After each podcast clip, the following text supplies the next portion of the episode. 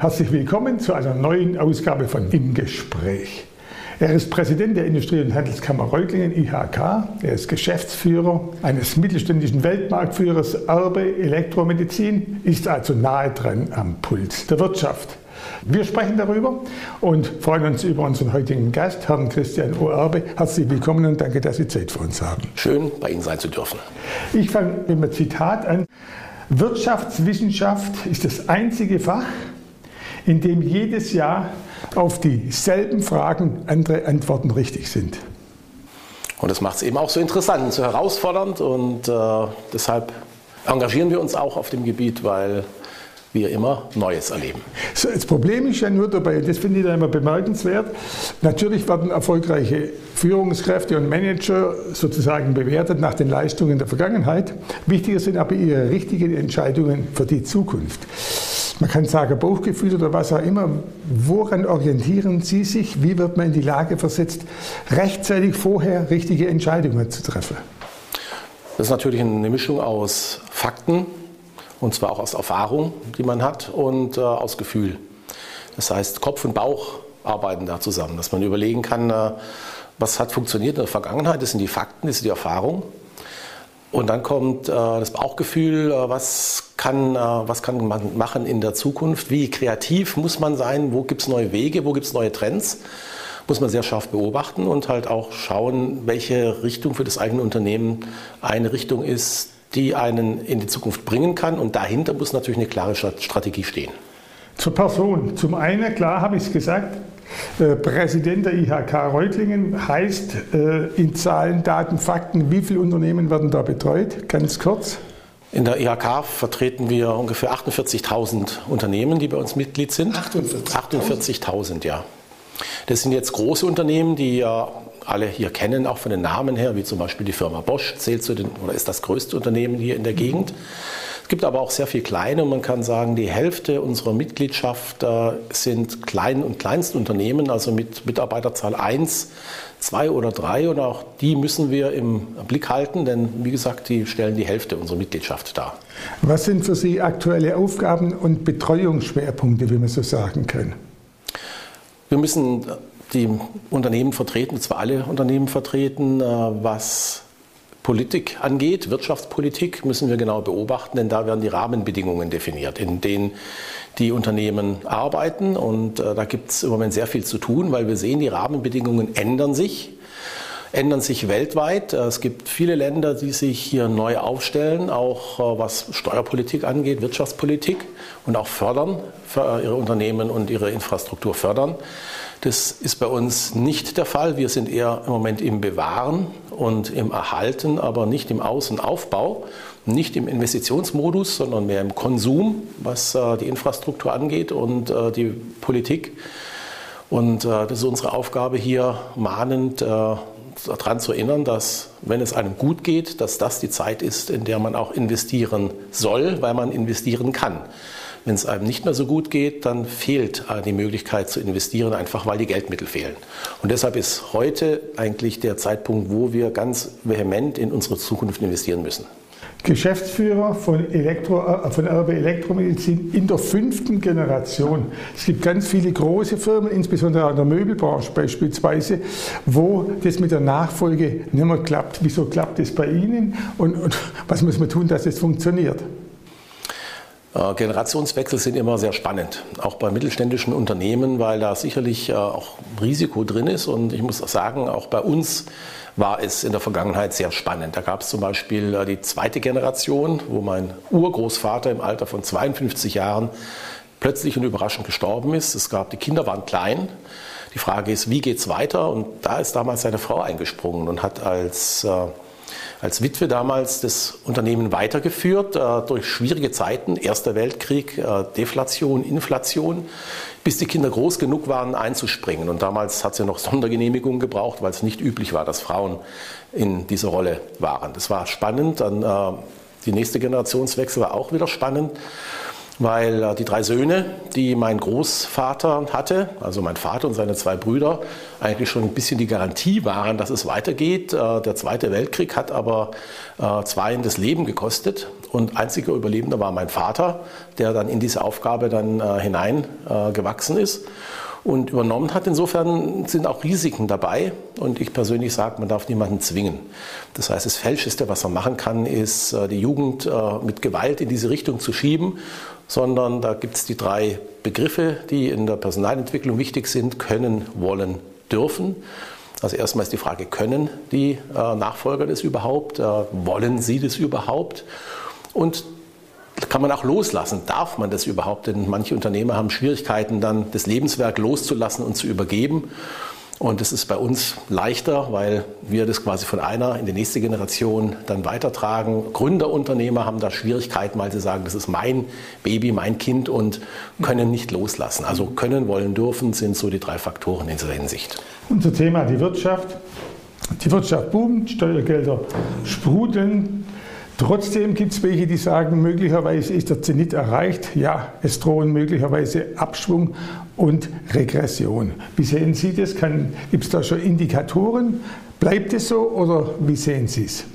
Also wenn wir die Konjunkturzyklen anschauen, in der Vergangenheit waren das eigentlich immer so Sechsjahreszyklen. Und äh, diese sechs Jahreszyklen äh, haben sich eigentlich durch die Geschichte durchgezogen, durch die jüngere Geschichte vor allem. Und wir sind jetzt im achten Jahr des konjunkturellen Aufschwungs. Also insofern liegt der Verdacht nahe, dass doch irgendwann mal es stoppen müsste. Wir sind also schon sehr viel länger positiv unterwegs, als wir das in der Vergangenheit waren. Und wir sehen im Moment in Zahlen der Industrie, verschiedenster Industriezweige, dass der Auftragseingang im Moment äh, flach ist, stagnant ist und in manchen Industriezweigen sogar rückläufig. Wie bei Automotive zum Beispiel, mhm. speziell im Zulieferbereich. Mhm. Und das sind Frühindikatoren, dass wir mit einer konjunkturellen Schwäche bald rechnen müssen. Und die Aufgabe der Industrie ist es, äh, sich auch schon darauf vorzubereiten, denn äh, im Moment äh, können wir das erahnen, wenn wir dann tatsächlich im Tief sind, dann ist es zu spät zu reagieren. Bleiben wir bei den Aufgaben und Herausforderungen für die Wirtschaft. Wie steht es um die Qualifikation von Führungskräften? Man sagt ja immer, entweder zu theorielastig Universität oder nicht so, was weiß ich, nicht so toll qualifiziert von anderen Ausbildungsstätten. Wie sehen Sie es? Wie steht es um den nach? Ich glaube, äh, wir haben verschiedene Ebenen, auch Führungsebenen. Sind natürlich verschiedene Ausbildungskonzepte ideal, um sich darauf vorzubereiten. Und wir müssen halt sehen, dass wir in den Universitäten äh, doch sehr theorielastig äh, unterwegs sind. Das muss nicht unbedingt schlecht sein, denn man braucht die Theorie natürlich auch im beruflichen Alltag. Und da gibt es andere äh, Ausbildungsformen, die äh, mehr praxisorientiert sind. Das ist natürlich auf der anderen Seite vor allem die duale Ausbildung, die äh, hier sehr praxisnah ist. Ähnlich äh, praxisnah sind die dualen Hochschulen aufgestellt und irgendwo dazwischen sind die Hochschulen für angewandte Wissenschaften, was der Name ja schon sagt, auf der einen Seite Wissenschaft, aber eben im angewandten Bereich. Und wir brauchen eine Mischung, und zwar eigentlich in allen Ebenen sodass wir sagen, wenn wir Mitarbeiter haben aus Universitäten, dann brauchen die auch Praxiserfahrung, Erfahrung, die müssen äh, jetzt äh, keinen Praxisschock erleiden, wenn sie in die Unternehmen kommen und sich da ein bisschen einfinden. Das kann vielleicht ein bisschen dauern, wohingegen äh, neue Mitarbeiter, die aus der dualen Ausbildung kommen, eben die Praxiserfahrung schon haben. Ein Stichwort ist oft auch Überakademisierung. Stellen Sie das auch fest, weil Sie haben die Theorie ja auch angesprochen, dass einfach zu viele auf die Hochschulen und Universitäten drängen, insbesondere natürlich im Handwerk und so, fehlt es dann. Das ist ganz deutlich zu sehen, heute schon. Und zwar sehen wir, dass wir sehr viele Hochschulabgänge haben. Und es wird sich in der Zukunft noch fortsetzen, weil äh, die duale Ausbildung zum Teil schlecht geredet wird, was äh, völlig unbegründet ist, aber es ist leider so. Das heißt, wir müssen auch noch ein bisschen mehr Marketing machen und die Vorzüge dieser Ausbildung nach vorne bringen. Das ist sehr, sehr wichtig. Sehen aber, dass äh, die meisten jungen Menschen doch Richtung Abitur gehen und dann nach dem Abitur durchaus auch in die duale Ausbildung gehen könnten, aber viele sich für Hochschulen entscheiden. Manche schaffen es dann auch nicht und äh, gehen dann auch wieder zurück. Und äh, wir haben mal eine Analyse gemacht, um mal zu sehen, wo überhaupt der Weg hingeht und haben hochgerechnet, wie es 2030 ausschauen wird. Und da haben wir in unseren drei Landkreisen, in Reutlingen, Tübingen und Sonnenalb, festgestellt, dass uns insgesamt 23.000 Menschen fehlen werden. Also wir werden 23.000 offene Stellen haben. Dann haben wir analysiert, wie sehen die Stellen aus und haben festgestellt, dass 21.000 Stellen aus der dualen Ausbildung besetzt werden müssen und nur 2.000 Fachkräftenstellen aus der akademischen Ausbildung. Also ein ganz, ganz äh, deutliches Zeichen, dass wir die duale Ausbildung stärken müssen. Stichwort größte Herausforderung, wenn stimmt, Fachkräftemangel. Das ist absolut richtig. Äh, das zeigen auch die neuesten Umfragen.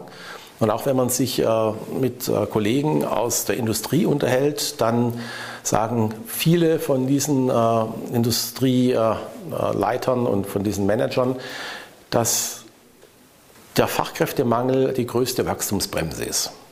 Und es gibt viele Unternehmen, auch wir, auch mein Haus, wir suchen händeringend äh, Mitarbeiter. Allein wir haben im Moment 35 offene Stellen, die wir besetzen müssen, für die wir im Moment niemanden finden und können einfach nicht weiter wachsen, weil wir das Personal nicht haben in den äh, verschiedenen Bereichen. Das geht von der Produktion bis hin äh, Forschung und Entwicklung und können deshalb natürlich auch nicht adäquat neue Produkte auf den Markt bringen, weil wir einfach äh, die Man- und Woman-Power dafür nicht haben.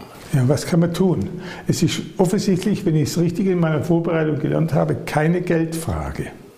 Ist es keine Geldfrage. Im Moment ist es einfach äh, die äh, Menschen sind einfach nicht vorhanden oder die Menschen mit der entsprechenden Ausbildung.